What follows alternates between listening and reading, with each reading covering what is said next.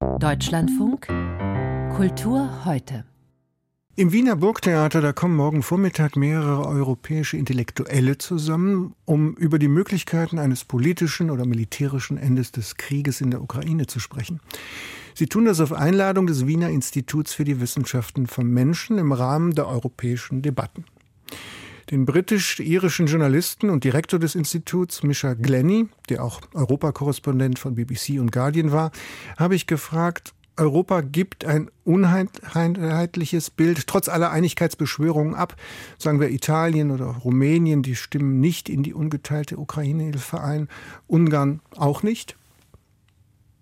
In Ungarn auf jeden Fall. Das ist keine Frage. Also Orban, der intern ein autoritärisches Regime aufgebaut hat, will immer noch billiges Gas aus Russland bekommen, aber er will auch das Geld von Brüssel. Er spielt auf beiden Seiten, aber mehr würde ich sagen auf russischer, viel mehr auf russischer als auf europäischer Seite. Das mit Italien, Meloni, Giorgia Meloni, die Premierministerin, die eigentlich vom rechten Lage ist, hat trotzdem ihre Unterstützung für die europäische Position dem Krieg gegenüber mehrmals äh, bestätigt. Aber es ist kein Zweifel, dass innerhalb Europas es wächst und äh, vielen Menschen eine Unsicherheit, eine Unklarheit, ein Sinn, eine Angst und es wird auch ein Druck auf die Regierungen von Europa.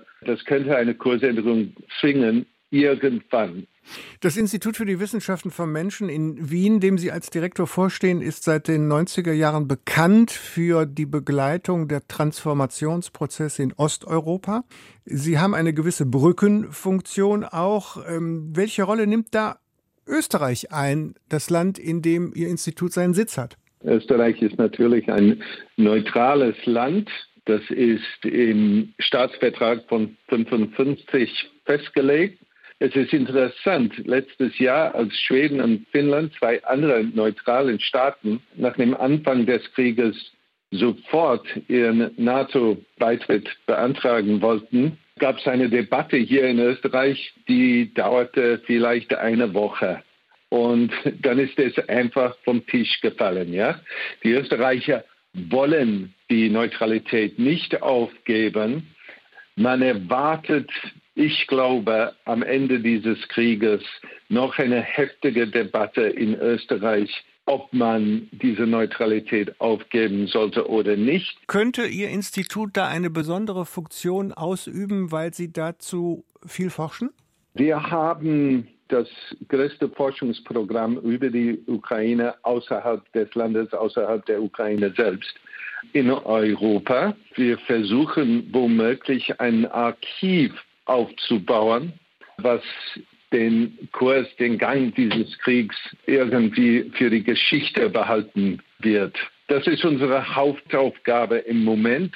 Was erwarten Sie sich von der Diskussion im Burgtheater? Ja, jeder hat seinen einzigen Beitrag zu machen. So zum Beispiel haben wir eine wirklich tolle Publizistin aus der Ukraine, Olga Tokariuk, die den tagtäglichen Verlauf dieses Krieges beschreiben wird.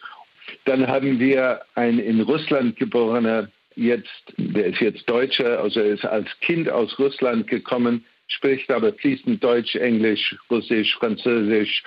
Mischa Gabowitsch, das ist ein Historiker und Soziolog. Er wird womöglich die Lage innerhalb Russlands beschreiben. Dann haben wir Professor Michael Clark, der kommt aus King's College London.